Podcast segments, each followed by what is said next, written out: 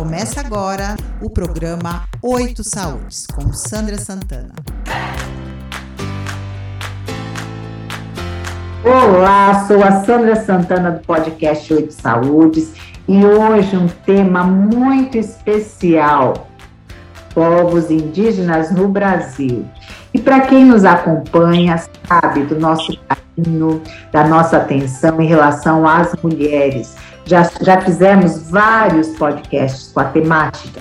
Hoje nós temos aqui a presença de mulheres indígenas, Vanusa Caimbé e Aurita Tabajara, que vão nos contar sobre sua trajetória, dos desafios de ser uma mulher indígena no Brasil. Boa noite, Vanusa. Boa noite, Aurita. Nós vamos começar a apresentação com a Vanusa. Seja muito bem-vinda, Vanusa. Boa noite, Sandra. Boa noite, parente Tabajara. É uma honra estar aqui com essas duas mulheres para esse bate-papo. Quem é Vanusa Caimbé? Eu sou uma mulher de 52 anos, nascida na aldeia Massacará, município de Euclides da Cunha, no sertão da Bahia, o meu povo Caimbé foi um dos primeiros povos a lutar contra a invasão, contra a colonização em 1500. Nós somos um povo de bastante resistência. Lutamos também na Guerra de Canudos com Antônio Conselheiro, então nós somos um povo de muita resistência. Nossa aldeia ela existe desde 1600, lá no Massacará. E por ser uma terra não demarcada, nós migramos para São Paulo em meado de é, 40, 1940. Veio o meu tio, depois veio a minha mãe, que é Augusta, já falecida, faleceu com 82 anos. E aqui eu moro em São Paulo há 35 anos. Eu vim para São Paulo na intenção de voltar. Eu queria ser uma mulher de branco. Eu queria trabalhar com a enfermagem. Eu nem sabia o que era enfermeira. Mas eu desde criança que eu queria ser uma mulher de branco, queria trabalhar, cuidar das pessoas. E eu vim para São Paulo, o tempo foi passando e eu fui trabalhar, trabalhei de empregada doméstica, trabalhei de vendedora, de analista de crédito, enfim, trabalhei de uma afinidade. Quando eu tinha 30 anos, eu falei, e agora? Não dá mais para esperar, eu tenho que realizar meu sonho de ser mulher de branco. Fiz o curso técnico de enfermagem, trabalhei na, na saúde indígena e sempre não pensando de retornar. Mas aí foi quando eu entendi que o Brasil é território indígena, que o Brasil é terra pindorama, que antes de ser o país da coroa, foi o país do cocá, do maracá, do urucum, do ginipapo. Então eu não preciso retornar se eu não quiser o lugar onde eu nasci. Eu posso viver aqui ou em qualquer outro lugar. E quem define quem é indígena não é o, somente o território, é o pertencimento, é a cultura, é o sangue. Como eu já tinha te falado, Sandra, todo brasileiro ele tem sangue indígena, ou nas veias ou nas mãos. Antes de iniciarmos a gravação, é, eu falei para a Vanusa que tinha descendência indígena e ela muito generosa, me explicou que não é bem assim. Você consegue falar é um pouquinho sobre isso? Que nós somos indígenas e não existe descendência, mas que talvez né, a fala tivesse que mudar um pouquinho? É, porque eu também não entendo muito bem. Eu sei que minha avó, o pai da minha avó, é, e eu sempre falo descendência guarani. Mas se ele explica um pouco, gostaria de ouvir você sobre esse assunto. Então, assim, ser indígena é ser reconhecido. Todo brasileiro ele tem sangue indígena. Ou ele tem sangue indígena porque nasceu de uma mãe, do pai indígena, de um avô, de um bisavô, ou ele tem sangue indígena, descendência de algum que veio aqui, vazou e que tirou se existe muita conversa que, ai, minha avó, minha bisavó foi pega no laço. Não existe, ninguém foi pego no laço. Foi estrupada mesmo. Então, quem tem sangue indígena, que não se identificou ainda, que não viveu, provavelmente foi fruto de um estrupo, que se estrupavam as, as mulheres indígenas é, e muitos estupavam, casavam, gostavam, levavam, tiravam das aldeias, tiravam das florestas e se casava. E nisso as mães iam falando, né? Eu nasci numa aldeia, ia falando para os filhos, mas aí eles eram criados como não indígena. Então, as pessoas que são netas, bisnetas de alguém indígena, ela é indígena. Agora vai dela querer fazer o processo de retomada, de resgate das suas origens e se assumir como indígena. Mas para nós não existe é, descendente indígena, eles são indígenas, são de origem indígena. O Brasil é formado de uma grande oxigenação, de, de mistura de povos, mas a ancestralidade chega uma hora que chega mais forte, que chega para a pessoa para se reconhecer como indígena, porque é muito importante para nós, para o nosso país, que a gente não perca a nossa essência, que a gente não perca de onde a gente veio, de onde nós viemos, viemos aonde? Nós viemos das florestas, das aldeias ou das senzalas. É isso a nossa ou, ou dos invasores. Cabe a nós se identificar e dizer qual é o, sangue que corre mais forte na veia. Se é o sangue dos invasores, dos europeus, ou é o sangue indígena ou o sangue negro. Então a gente tem que, que assumir, ou se assumir, um, um, dizer assim: olha, eu sou metade indígena, metade negro, eu sou filha nata dos brasileiros, eu sou nativa, eu sou indígena e sou negro. É, eu tenho um primo que o, o meu, o meu tio, ele dizia que era indígena, mas só que ele casou com uma negra, né? E, e nisso o meu tio dizia que era indígena, e eles, por ter uma pele bem, bem escura, não diziam, né, que eram pele preta mesmo, não diziam, só diziam que era que era negro. E eu falei, não, você pode dizer que você é um negro indígena, que você tem as duas formações, que você é um verdadeiro brasileiro. E hoje ele é um cantor de rap, é, daqui de Guarulhos, e ele diz que ele é um verdadeiro brasileiro, é um verdadeiro nativo, foi quem construiu esse país.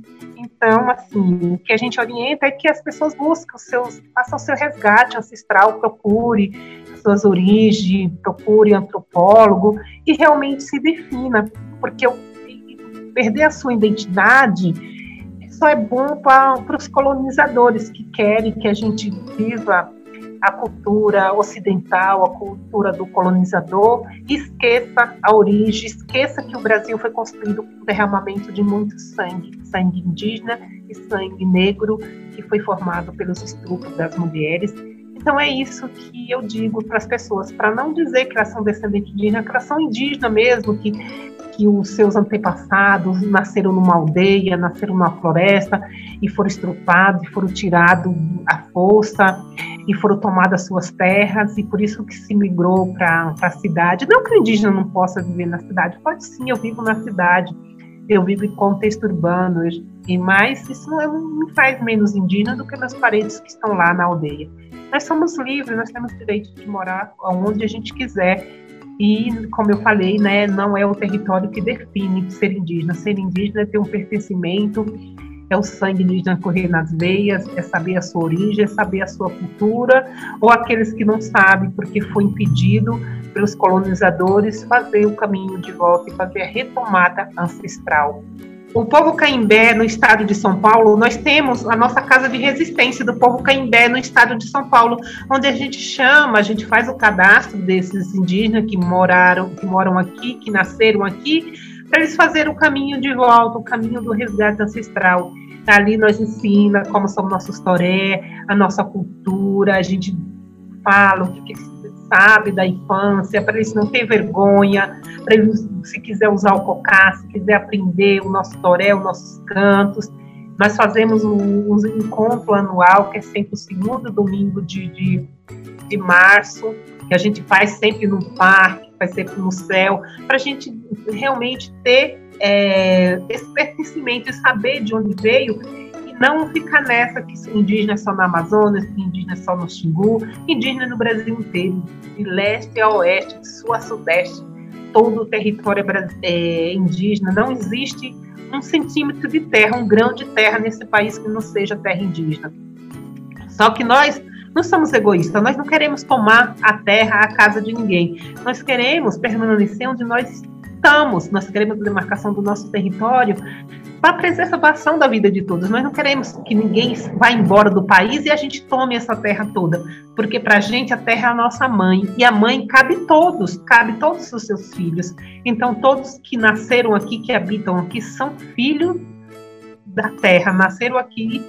O Brasil é mãe de todos os que habitam aqui. Então a gente não quer que ninguém vá embora, a gente só quer a demarcação dos nossos territórios para a gente viver a nossa cultura, para a gente respeitar os nossos rios, as nossas nascentes, as nossas florestas, os animais, para a gente cuidar da vida. E é para isso que nós queremos a demarcação de terra, e é por isso que a gente sempre diz que o Brasil todo é território indígena, porque era nós que habitávamos aqui, eram nossos ancestrais que habitavam aqui. Mas isso não quer dizer que a gente queira o Brasil todinho inteiro para nós, não.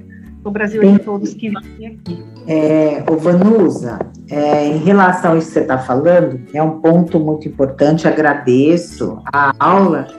É, então eu posso dizer que eu sou indígena, né? Então isso é muito bom.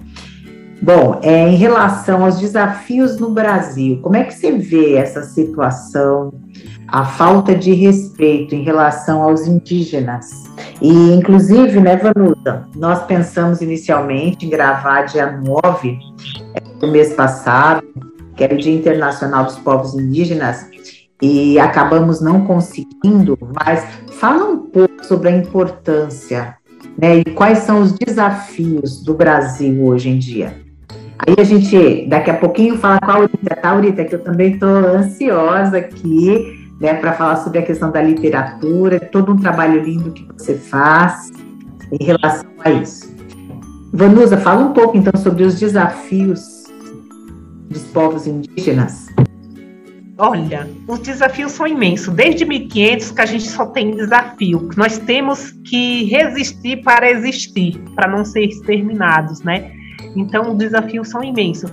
Nós sabíamos que não era fácil ser indígena aqui, viver a nossa cultura, nunca foi fácil, desde que foi em todos os governos, pouquíssimo demarcaram nossos territórios, não se cumpre a Constituição de 1988, que deu um prazo de cinco anos para se demarcar as terras indígenas, e nós já vamos para quase 35 anos, e essa demarcação não chegou ainda, então não é fácil mas esses últimos anos foi muito difícil porque o governante que entrou aí no país, ele é nosso inimigo declarado desde os 37 anos dele como deputado.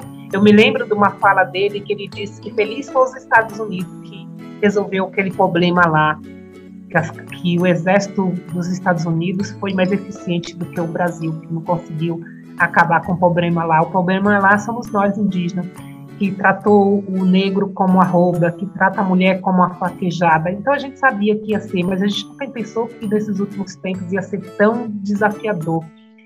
E o nosso maior desafio agora é que não dá mais para a gente só ficar falando em programas de TV, só fazendo o nosso ativismo, só fazendo os protestos, só indo para as manifestações, só fazendo é, o ATL, só indo conversar com com o Supremo, exigir que se cumpra a Constituição, que demarca nossas terras, não dá mais para ficar só nesse discurso, porque não está funcionando. Então, agora nós estamos em outra. É, em outro desafio, nós estamos agora é, com o tema aldear a política. Nós estamos aí adentrando em todos os setores. É preciso se formar governadores indígenas, é preciso se formar vereador indígena, prefeito, até quem sabe um dia presidente da República, ministros, é, ministro do Supremo, porque ninguém defende o desconhecido, a gente só defende o que a gente conhece. Então a gente não vai defender o que conhecido. Quem nunca pisou o pé numa aldeia, quem nunca pisou o pé na periferia, não sabe o que é melhor para a periferia. Quem sabe o que é melhor para a periferia somos nós periféricos. Eu digo eu periférica porque eu sou indígena e sou periférica. Eu moro na periferia da Zona Leste, no Itaim Paulista, um dos bairros mais populosos da Brasil, é, de São Paulo. Então, assim, é, só eu sei o que é para preferir, preferir. Só eu sei o que é para aldeia, porque eu já morei na aldeia, eu sei o que é para aldeia. Então, cada um sabe de si. Como que um, um povo que usa uma roupa estranha, com umas toga, lá no Supremo, que nunca foram na aldeia, eles sabem o que é melhor para a gente, só sabe a gente.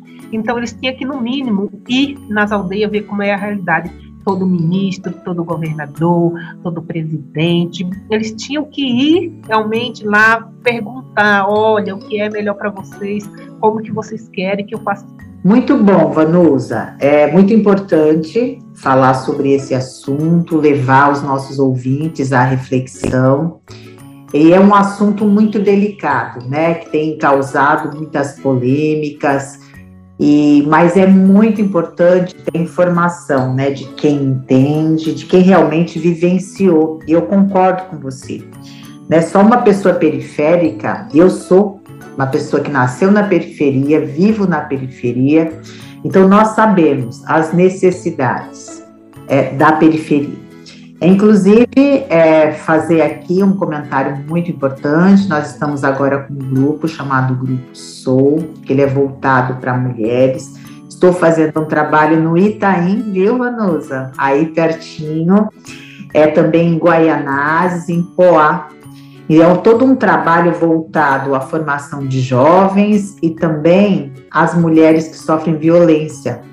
E todo esse trabalho ele é fundamentado em três pilares. Então, o apoio psicológico gratuito para essas mulheres, é, também a profissionalização e empreendedorismo, orientação profissional, para que haja uma independência financeira, independência afetiva e também a orientação jurídica. Nós contamos aqui com algumas mulheres né, que nos auxiliam. Mas vamos falar com uma outra mulher que muito me interessa conhecer, né? Não a conheço pessoalmente, mas foi super indicada. É a Aurita, Aurita Tabajara. Seja muito bem-vinda, Aurita. Obrigada, Sandra. Saudação ancestral à minha parenta Vanusa Caimbé. É, sou Aurita, do povo Tabajara, nascida e crescida na aldeia a, a 400 quilômetros de Fortaleza, em, em, cima do topo da Serra da Ibiapaba, a aldeia Serra dos Cocos. E antes de qualquer fala, a gente faz, nós mulheres tabajaras do Ceará, a gente faz a saudação. Saudar, saudar você, a, a parente, saudar o nosso público, os ouvintes, com um canto ancestral é, não sou cantora, então não liguem para minha voz, somente para as, a letra, né? Essa saudação para que faça circular no nosso país as boas energias, porque nós estamos precisando dessa boa energia, não só nós indígenas, mas o país inteiro. É assim como a nossa dança do toré, quando a gente vai dançar, que pisamos com o pé direito no chão, balançamos a nossa maraca nós estamos fortalecendo a nossa energia com a Mãe Terra. Nós chamamos a Mãe Terra de mãe, não é porque é um nome bonito, mas porque realmente nós somos filhos e filhas da Mãe Natureza e da Mãe Terra, e para isso precisamos respeitá-la.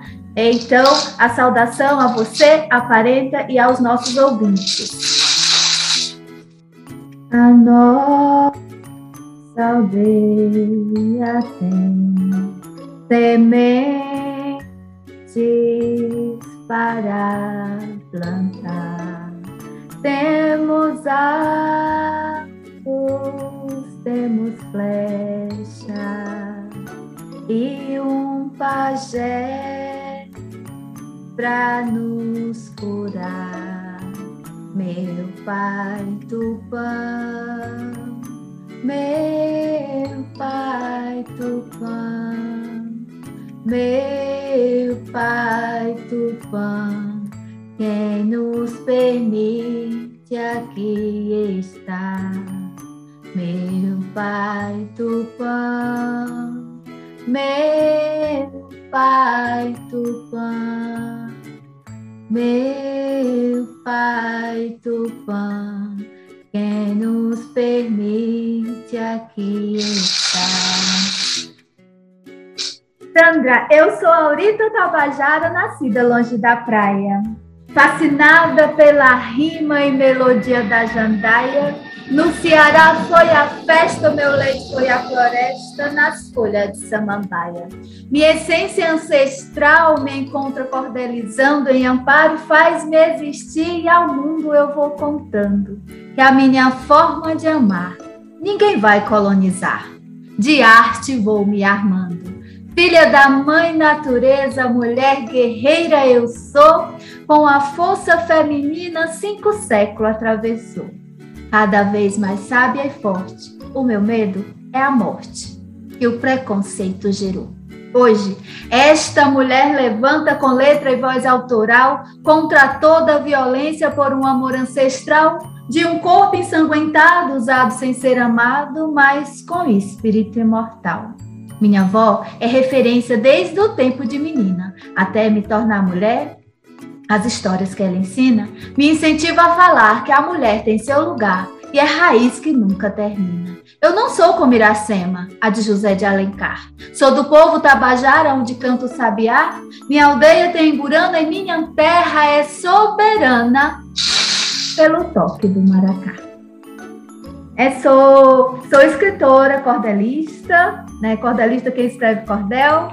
Sou contadora de histórias, sou neta da, de uma das maiores contadoras de histórias lá da região do Ceará, do, das aldeias do Ceará, que é Francisca Gomes Tabajara, hoje com 93 anos, é parteira, benzedeira, mesinheira e uma das maiores contadoras de histórias da nossa região. Tenho muito orgulho de dizer que sou contadora de história por ter ouvido a primeira história do meu nascimento contado por ela, pela minha avó, né? Que é parteira, foi quem me pegou nos braços pela primeira vez e me chamou de Aurita, que significa pedra de luz. Au, de aure, né? De luz, de ouro, e Ita, pedra em tupi.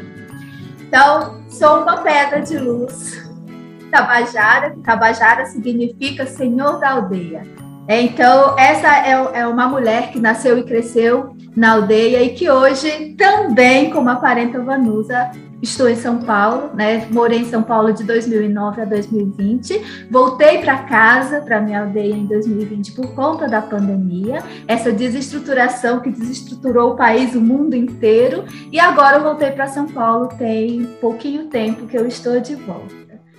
É, e eu já esqueci a pergunta que você me fez, Sandra. eu sou dessas. É bate-papo bem solto, ó. Você começou a falar, eu lembrei é, de uma atividade que eu sempre faço. Eu sou psicóloga é, e, e é muito interessante. Sou orientadora profissional, trabalho com jovens, trabalho com mulheres, como eu já citei antes. E é interessante é, pensarmos sobre as mulheres das, da nossa vida. Aí, se a gente se perguntar, as mulheres da minha vida. E é, uma, é um assunto que eu sempre trago em pauta, sabe, em alguns momentos, em alguns trabalhos que eu desenvolvo, para as pessoas começarem a pensar sobre isso. Como é que são as mulheres da sua vida, Aurita? Se você fosse é, é, lembranças, sutilezas, a influência dessas mulheres em quem, em quem você é hoje. Que homenagem você faria? Quais seriam essas mulheres? Nossa, difícil, hein? Porque são tantas mulheres. É, quando eu afirmo que nós, mulheres indígenas, nós escrevemos com várias vozes e, e a nossa voz principal é a voz da nossa ancestralidade é a voz dessas mulheres que vieram antes de nós e que não tiveram a oportunidade de falar sobre o que é o pensamento delas, os seus sentimentos, como hoje nós podemos, nós temos a oportunidade de falar, temos aí a tecnologia que, que facilita, né? Porque na época da minha bisavó, por exemplo, as histórias que ela conta, que a, o lugar de manifestação da, dessas mulheres era na beira do rio, quando estavam lavando roupa e que estavam prometidas a um homem a casamento e elas não queriam casar com aquele homem, até porque não conhecia, ou porque, assim como eu, também não gostavam de homens, né? Porque eu sou uma mulher indígena nordestina casada com uma outra mulher. E então, essa, essas histórias que a minha avó conta, que são histórias que eu, eu vejo que são tristes, né? Eu, eu, sinto que são tristes e que papel com a Aurita Tabajara hoje eu vejo que eu tenho uma responsabilidade muito grande na minha voz quanto a, a, a essa ancestralidade dessas vozes que vieram antes de mim, que vieram antes da minha avó e que não tiveram a oportunidade de poder falar. Então, é, a minha maior referência, mesmo desde criança, é a minha avó. Não sabe ler, não sabe escrever, mas é uma pessoa muito sábia, que entende muito sobre a sabedoria dos nossos ancestrais, sobre as, as, o sagrado, que é sagrado para nós. Né? Hoje, lógico que eu tenho as, a, tenho as referências de grandes mulheres indígenas, como Eliane Potiguara, né, que foi a primeira mulher indígena a publicar de estar na literatura indígena no país, aqui no, no Brasil. É uma inquietação minha desde criança, de não na escola eu fui para a escola regular, né, aos nove anos de idade e não tinha livros escritos por mulheres, é, principalmente no cordel que a, na, hoje até hoje infelizmente o cordel ainda é visto como uma escrita masculina, né? A escrita não tem dono, ela é de quem gosta e quer escrever da forma que você se sente bem e vontade de colocar no papel. Então, na poesia não tinha livros escritos por mulheres.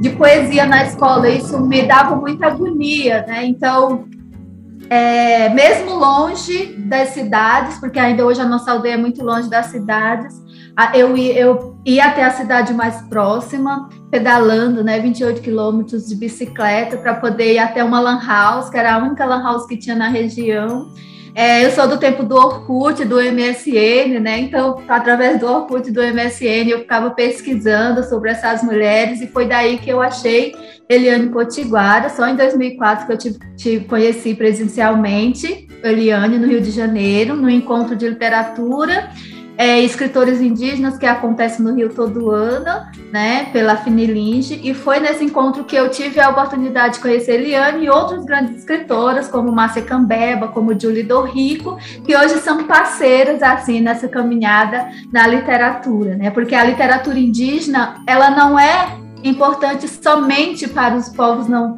a sociedade não indígena, ela é muito importante para nós indígenas também, porque nós somos mais de 300 povos no país, mais de 270 línguas faladas e nós não conhecemos a cultura de todos os povos. Eu, pelo menos, eu não conheço a cultura de 305 povos no Brasil. Quem me dera um dia poder ainda conhecer. E eu penso que a literatura ela tem essa importância de fazer esse intercâmbio, essa ligação, de chegar até as aldeias e a gente poder conhecer as culturas dos nossos povos, as culturas, né? Porque mesmo o povo tabajara, por exemplo, está localizado é, no Ceará, no Piauí e na Paraíba. São três estados diferentes e são então são três povos de culturas e tradições totalmente diferentes, né? Para a gente poder pensar nessa questão do generalizar que todos os povos indígenas têm a mesma cultura, não. Temos uma riqueza de diversidades muito grande. A nossa riqueza de diversidade de povo para povo depende muito da região, da localidade que você está, com culinária, com vestimenta, com cantos, dança e, e etc. Então, eu acho que sobre esse assunto é isso. Muito bom, muito bom. Você falou sobre a questão da, da contação de histórias, e eu, como psicopedagoga também, é, eu realizo algumas atividades, sabe, dentro da, das faculdades, universidades, em relação à contação de histórias. Você poderia contar para a gente uma história que envolvesse mulheres, ou crianças, ou natureza, ou a vida. Você lembra alguma coisa de cabeça, assim, para contar para gente? Depois a gente vai usar novamente, tá? Depois, para a gente fazer um bate-papo bem interativo. E antes, deixa eu dar boas-vindas para a Ustane também, que é a nossa amiga, que sempre está aqui com a gente, na hora do ouvinte. No final, sempre tem a hora do ouvinte, onde ouvintes podem fazer perguntas para vocês convidadas, tá bom? Então, a Stani vai ficar aqui ouvindo, e aí no final ela faz uma pergunta. É, a Ustane também gosta de contação de história, né, Ustane? Seja bem-vinda, Ustane. Obrigada, boa noite. Nossa, é uma riqueza estar aqui com vocês, né? entrando agora e com a sua fala linda, maravilhosa, né? Eu adoro, sim, histórias, né? Então, todos os povos têm a sua história pela localização geográfica, né, pela condição ambiental, né, do ambiente em que se vive. Então, é, essa importância né, da contação de história também para conhecimento né, entre, entre as nações também indígenas. Né? Muito entre bom. Direitos. Isso mesmo, Stane. Aurita, conta pra gente uma história. Eu fiquei, eu vi alguns vídeos seus. Eu, eu sou apaixonada, sabe, por essas coisas que envolvem a educação, as histórias. É quando eu viajo e eu gosto muito de viajar. E é interessante porque o que é, me deixa encantada é justamente a história, é as pessoas que a gente conhece, as culturas. É, é muito interessante isso. Eu amo, né? Eu escolhi trabalhar com o ser humano. Conta pra gente alguma história, Aurita.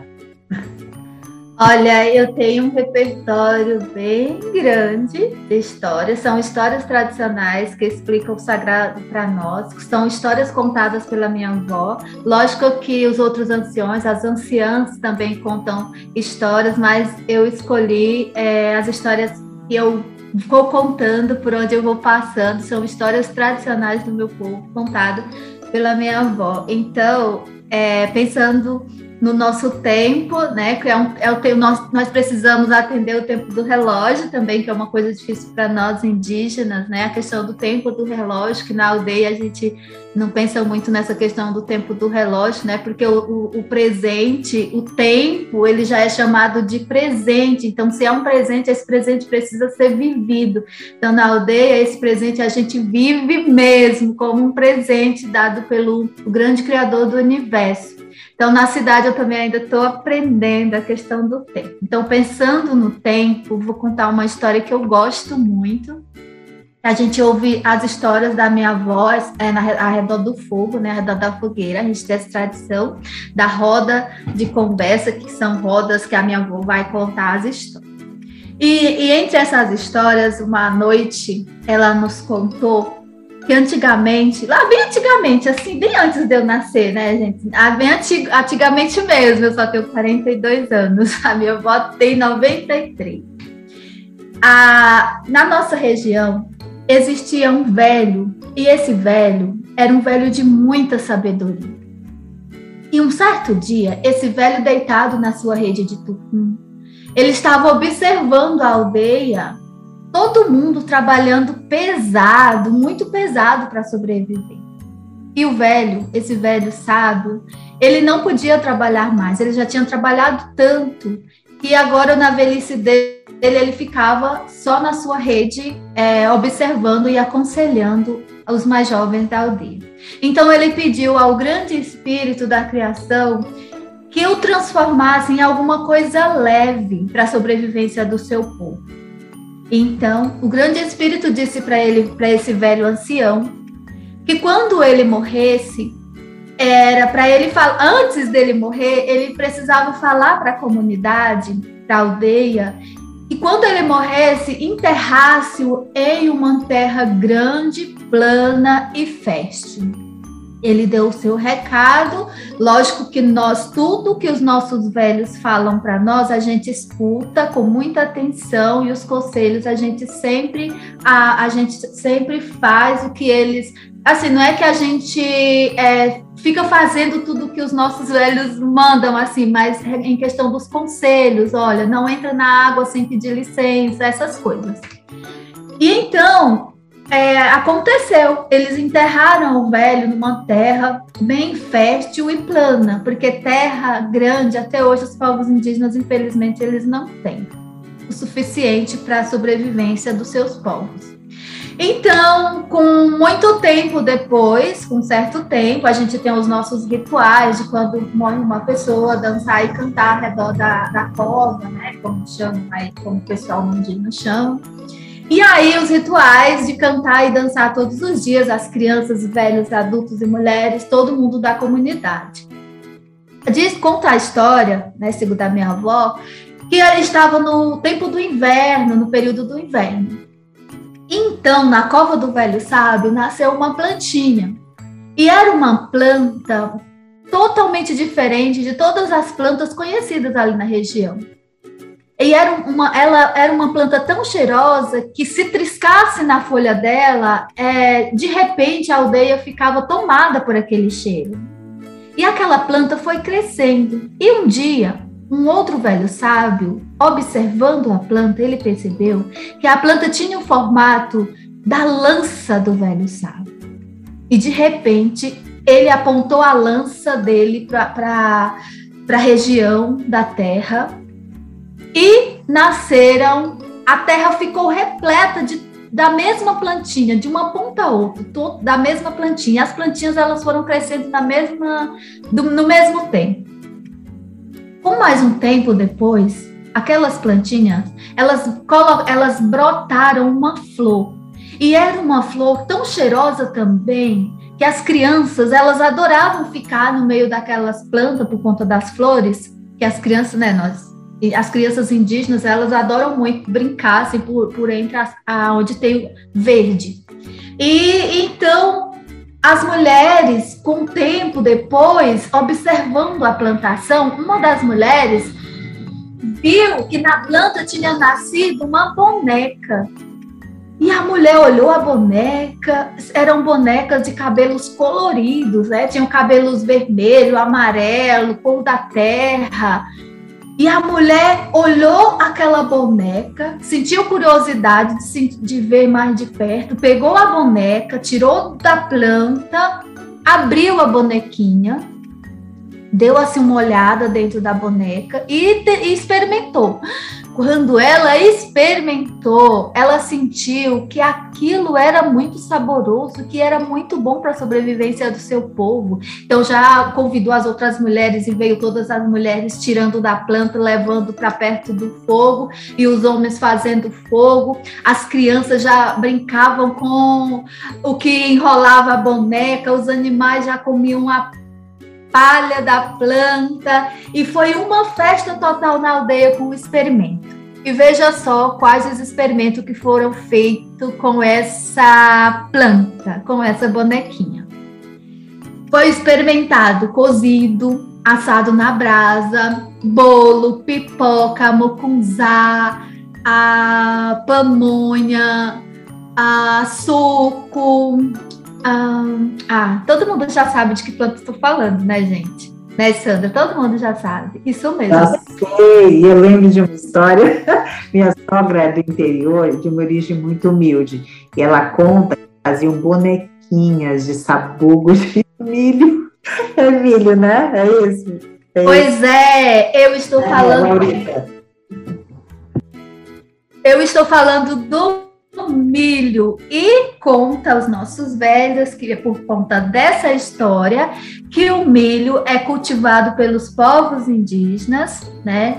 É, todos os povos indígenas cultivam milho, pessoas que não são indígenas também, mas aprenderam com os povos indígenas. E o milho, para nós, Tabajara, ele é um alimento muito sagrado. Na nossa aldeia, a gente tem a festa do milho.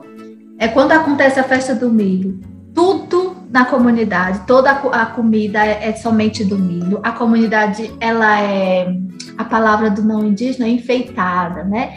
Com as palhas do milho. Tem o desfile da rainha e do rei do milho. E é uma festa total. Assim como temos as, as outras festas também, da mandioca, do caju, que é o que faz o nosso mocororó, né? Tem a festa da colheita, que é o tempo do feijão também.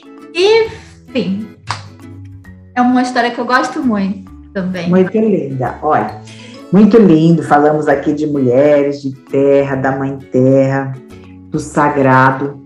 Mas você abordou também a questão do LGBTQIA, que é muito importante falarmos. É, eu estava na OAB, participei de uma reunião é, mês passado, há duas semanas atrás, e a advogada, delegada também, que trabalha com mulheres, eles estavam falando sobre os dados do Anuário de Segurança, sabe? De 2020 2021. E a cada 10 minutos, uma menina ou uma mulher é estuprada aqui no Brasil. A cada dois dias, uma pessoa trans é assassinada. Feminicídio a cada sete horas. é, já que nós estamos aqui entre mulheres, acho muito, muito, muito importante, sabe? É trazer essa reflexão. É, fala um pouco sobre a sua opinião é, sobre esse assunto. Depois vou pedir para a Vanusa também, tá, Vanusa, falar um pouco sobre as mulheres da sua vida e essa questão tão delicada, sabe, que é a cultura do estupro, a violência em relação às mulheres. E se isso acontece também, é, eu vi, né, até na, na mídia com, com indígenas. Fala um pouco sobre esse assunto, né, que é polêmico, mas muito importante aproveitar para que as pessoas pensem um pouco. É complicado mesmo, Sandra, porque a questão LGBT, é, para nós indígenas, estou falando como uma mulher indígena lésbica e eu tenho sentido Uh, não é que é, eu posso falar como uma mulher indígena, né? Não posso falar como uma mulher não indígena, mas para nós eu sinto como que o peso seja bem profundo assim, porque nós temos a nossa família, né, de sangue, temos a nossa comunidade, temos a sociedade não indígena, que infelizmente muitas aldeias indígenas hoje não é aceito é, a questão LGBT e muitos jovens indígenas acontece a questão do suicídio, né? Acontece a questão da depressão, de viver tomando, é, infelizmente, viver também afogados aí nesses remédios que só fazem mal.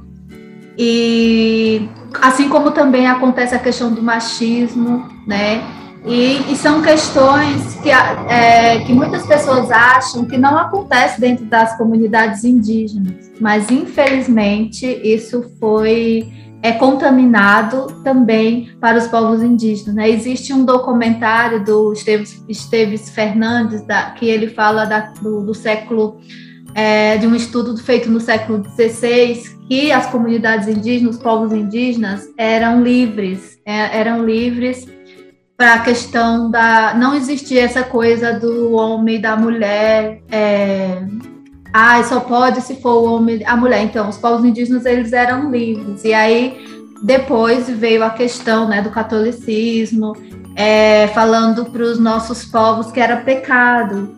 E aí isso foi se contaminando, foi passando de geração em geração e os nossos velhos acabaram que acreditando nisso. Então ficou muito pesado para nós indígenas dentro dos, das nossas aldeias, dos nossos povos, é, reverter isso hoje. Né? Eu, eu, por ser uma mulher é, é, é, indígena, lésbica, isso não vai interferir em nada na minha ancestralidade, né? na luta que eu tenho pelo meu povo, na luta pelas mulheres.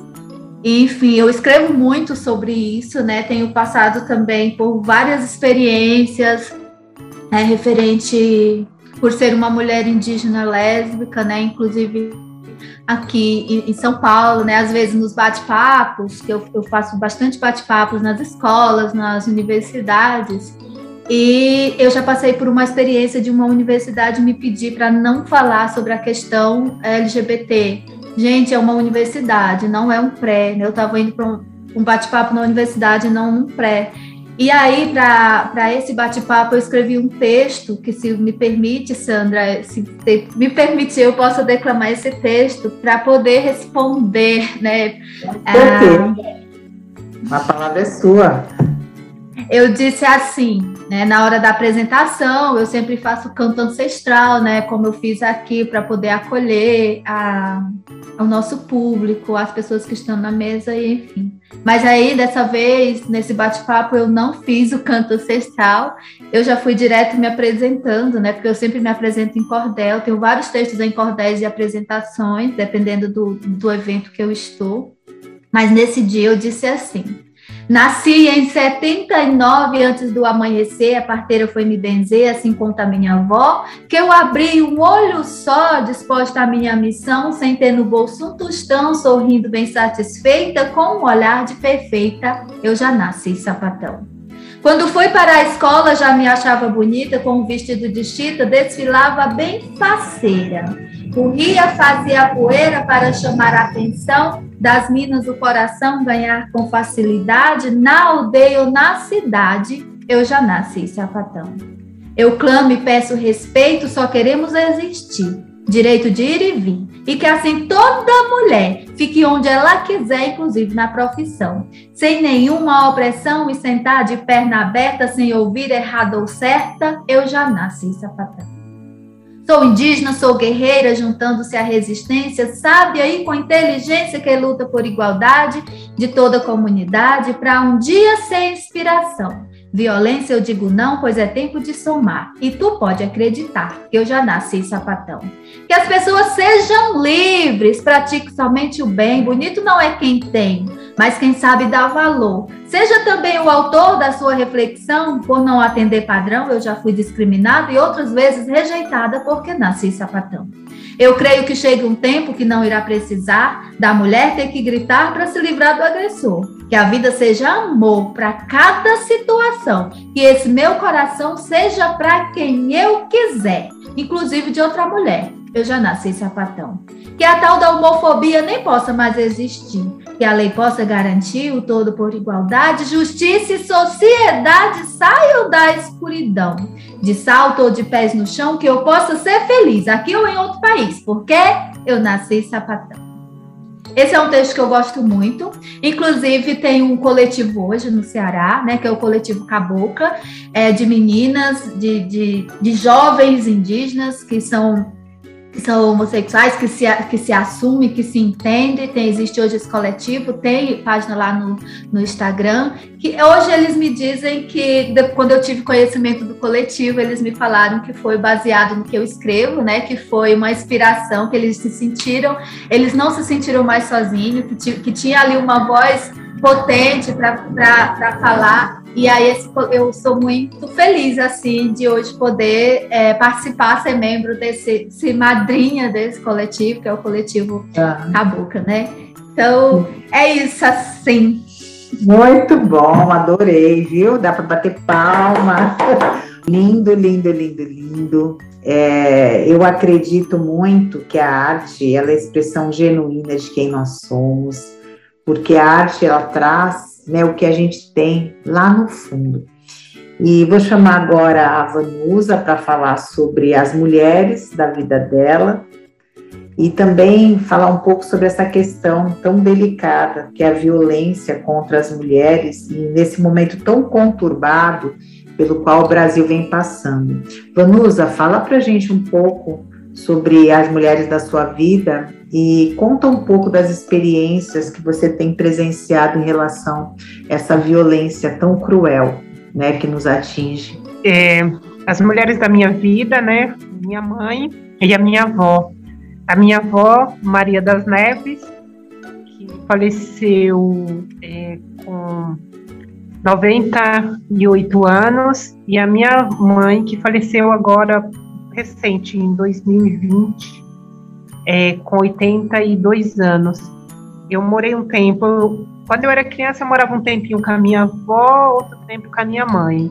Então, são umas duas grandes referências na, na minha vida. A minha avó, ela me deixou uma missão que eu não que eu não cumpri. Eu falei com ela, mas eu espero um dia fazer o retorno para minha aldeia. A minha avó, ela fazia né, panelas de barro, copos, buringas, e ela dizia que eu tinha uns dedinhos muito delicados, dedo fino, e ela falou assim, minha, é, minha neta, pela sua delicadeza de fazer, eu não vou ensinar para os meus filhos, nem para os meus outros netos, porque eles não vão seguir.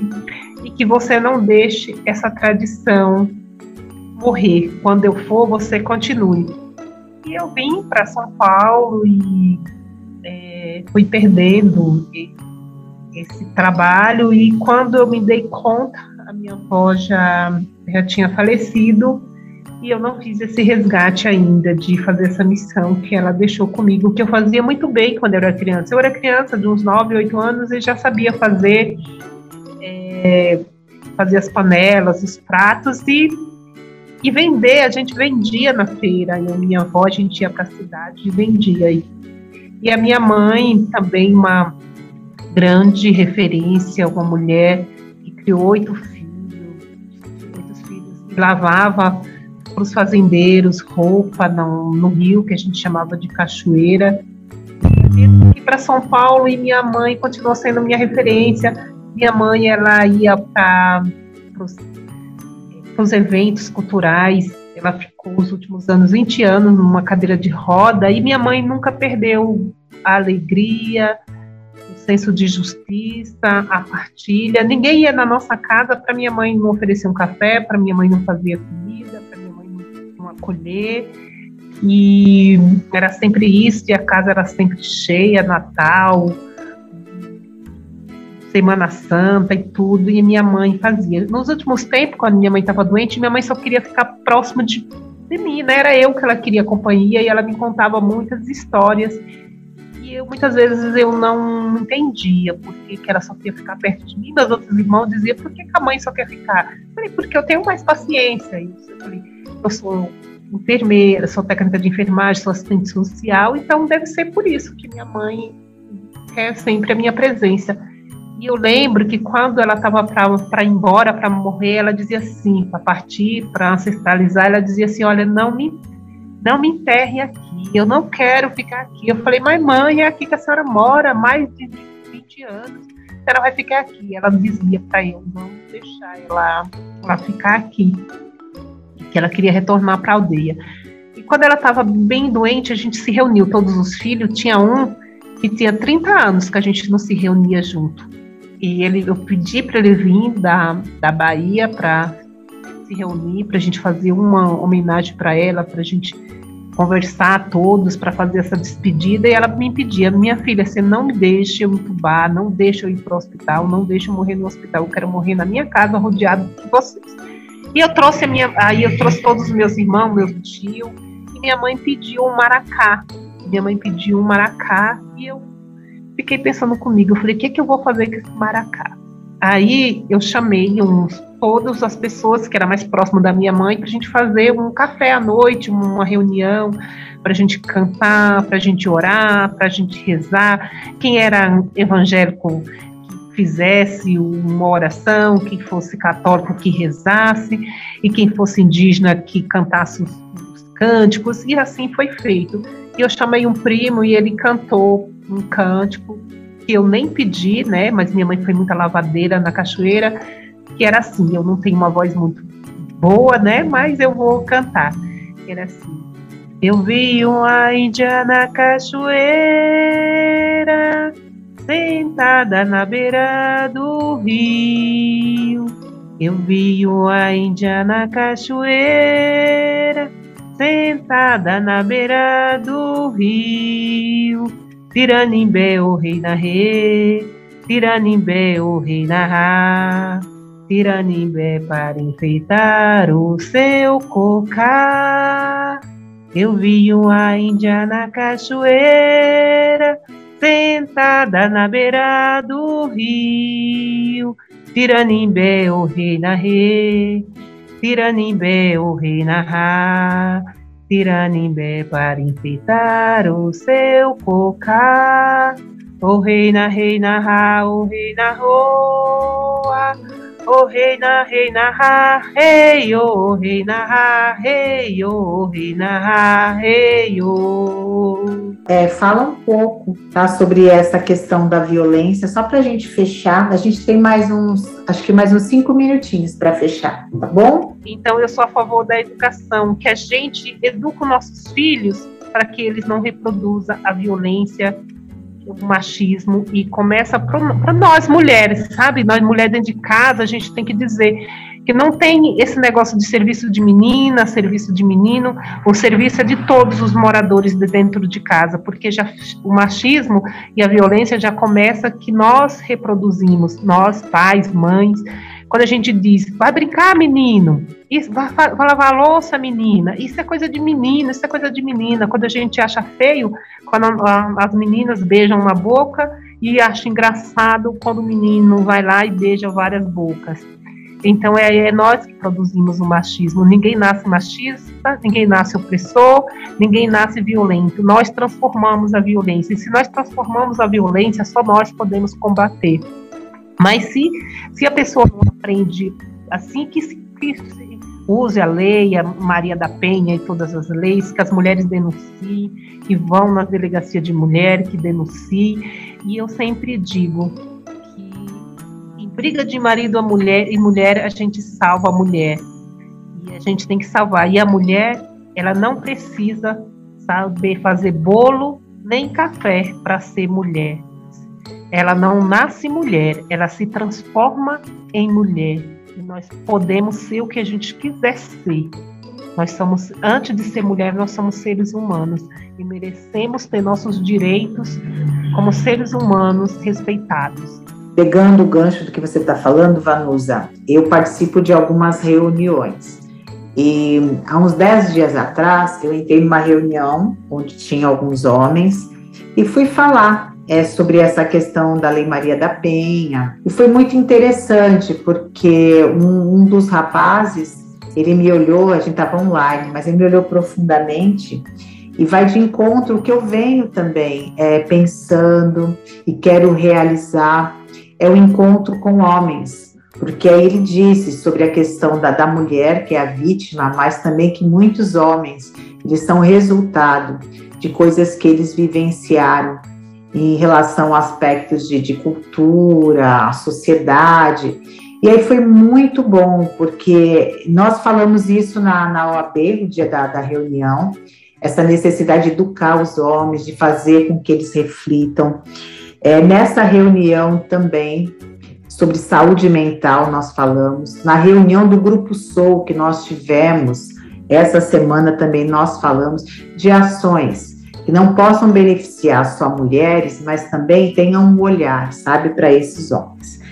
E agora vou chamar o Stani de Júlio para a hora do ouvinte, para ela fazer uma pergunta para uma das convidadas. O a hora do ouvinte. Legal, legal. Muito obrigada, hein? Mais uma vez por estar aqui com essas mulheres maravilhosas. Né? Inclusive a Sandra Santana foi a minha professora e coordenadora do curso que eu iniciei né, no, no caminho do yoga. Muito obrigada, Sandra, e as duas maravilhosas aqui né, presentes. E minha pergunta é para Aurita, né, que, que uma maravilha, escritora brasileira, primeira é, é, cordelista indígena no Brasil, né? E pela, pelo que eu acompanho aqui de você, você teve a sua primeira obra, né?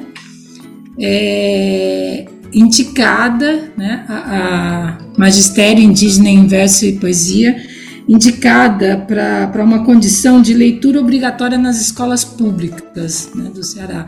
Então, gostaria de saber como foi essa trajetória chegando nessa importante condição da sua leitura estar nas escolas públicas né, do Ceará. Obrigada, Ustani, pela pergunta. Olha só, é, desde dos nove anos, quando eu fui para a escola, eu sempre já cheguei na escola rimando, né? Queria fazer tudo rimado na música ou no teatro, enfim, sempre dentro da arte. E quando eu cheguei no magistério, que eu faço, eu fiz parte da primeira turma de magistério indígena no estado do Ceará, quando eu cheguei no magistério não foi diferente. Eu cheguei no magistério rimando tudo. Então, é, todos os relatórios de todos os dias dos três anos e seis meses de aula do magistério, eu fiz os relatórios todos em rima, né, em cordel. Então, a Secretaria de Educação achou interessante, editou, publicou e adotou foi a minha primeira obra, lançada em 2007 pela a Secretaria de Educação do Estado do Ceará, e hoje é um livro didático nas escolas indígenas do Estado. Né? E foi, foi pensando nessa nessa questão da publicação também, que para mim foi, foi o primeiro livro publicado, então para mim foi como se abrisse portas né, para outras publicações. Então, daí eu já fui atrás de, de pessoas que pudessem me ajudar e que me ajudaram na questão das outras publicações que eu tenho, né? Porque eu tenho outras publicações também, que são quatro livros e tenho seis folhetos que é o folheto chamado tradicional de cordel, né? E já aproveitando aqui para falar do Coração na Aldeia e Pés no Mundo, que também hoje agora é o meu carro-chefe, né? Que foi publicado em 2018, que é a essência dos meus nove anos de idade. Eu comecei a escrever Coração na Aldeia e Pés no Mundo quando eu tinha nove anos, e hoje ele é um livro que viaja aí pelo Brasil e pelo mundo inteiro. É selo Finilinge, pela Fundação Nacional do Livro Infanto Juvenil, né? Altamente recomendado é, é, também hoje ele está também na biblioteca de Washington para pesquisa e é um livro que todo mundo gosta, né? E por conta desse livro também hoje eu sou membro da Academia Internacional de Literatura Brasileira. Então é só para para atualizar aqui. Paulita, fala devagar como é que é o título para eu anotar aqui. É que... Coração na aldeia e pés no mundo. É um Ai, livro em cordel, né? Conta a minha história e é um livro escrito em duas modalidades no cordel, na sextilha e na septilha, que também quebra aí as regras dos padrões. Enfim, como eu chorei na barriga da minha mãe, eu vim para quebrar mesmo. E é isso. Então, agradecer, só tenho a agradecer a presença dessas mulheres. Lembrando que ontem a nossa gravação está acontecendo hoje, dia 6 de setembro. E ontem foi o Dia Internacional da Mulher Indígena. Vanusa, fala para gente qual a, a, representação, a significação dessa data da mulher indígena para a gente fechar com chave de ouro, trazendo reflexão para todos que estão nos ouvindo. Setembro é o Dia Internacional da Mulher Indígena em referência a a uma indígena do, do Peru, a Cisa, Cisa Manayara. Ela foi esquartejada é, em praça pública porque ela estava lutando pelos seus direitos contra a colonização do seu povo, uma mulher de luta de referência. Então é por isso que nós adotamos o dia 5 de setembro, Dia Internacional da Mulher Indígena, em homenagem a essa guerreira indígena peruana que morreu esquartejada lutando para que nós hoje estivéssemos aqui e deu força e muita referência para nós. Então é por isso que é, é, internacional, né? O dia. Nós também comemoramos também o dia 8 de março, mas o grande dia para nós é esse dia. E tem muitas é, CISA, a Manayara, por mundo todo e pelo Brasil. E é por isso que esse dia para nós é um dia de, de, luta. Nós fazemos do luto a luta. E Cisa Manayara, como Dayana, presente. Isso mesmo. Então, do luto à luta. Gente, é, esses sons que nós ouvimos no decorrer do, do podcast, então aqui está chovendo muito. A Aurita está numa área também que passam muitos aviões, né? Então vocês vão ouvir um, um, né, alguns sons aí de fundo. É porque a gente está fazendo tudo ao vivo e a cores. Então, mais uma vez agradecendo a presença da Vanusa, é, esclarecendo muitas dúvidas é, sobre essa questão da, da, descendência, da mulher indígena, das datas que são significativas, falando sobre demarcação de terras. A Aurita, né, de uma, uma poesia linda, lembrando que a, a, a arte é a expressão genuína de quem nós somos, a gente traz a alma né, na arte, isso é muito importante. E só quem entende isso é algo que está muito mais além né, do que no, no processo racional. É, então, só agradecer, um beijo, lembrando que no próximo podcast nós teremos um tema que será surpresa. Então, aguardem o próximo episódio do Oito Saúdes. Um beijo a todos.